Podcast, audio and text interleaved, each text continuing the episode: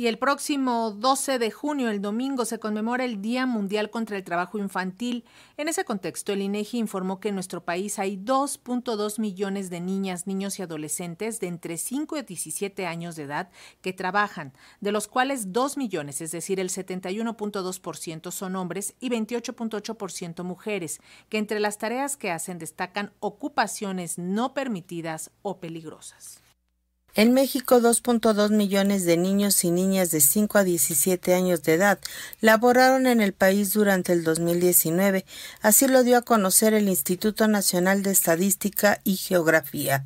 A propósito del Día Mundial contra el Trabajo Infantil, a realizarse el próximo domingo 12 de mayo, el INEGI detalló que en la necesidad de aportar recursos a sus familias, los menores se aplicaron en actividades de riesgo, 71.2% fueron hombres y 28.8% mujeres. De la población que laboró en alguna actividad no permitida, 55.9% lo hizo en ocupaciones peligrosas y 44.1% tenía menos de 15 años de edad.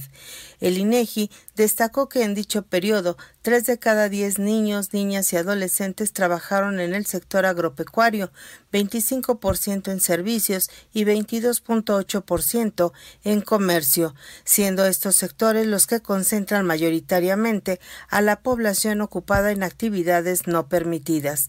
De acuerdo con la encuesta nacional de trabajo infantil 2019, el 43.5% aportó ingreso a su hogar, 29.2% no lo hizo porque no recibió remuneración y 27.3% no aportó, a pesar de haber recibido un pago por su trabajo.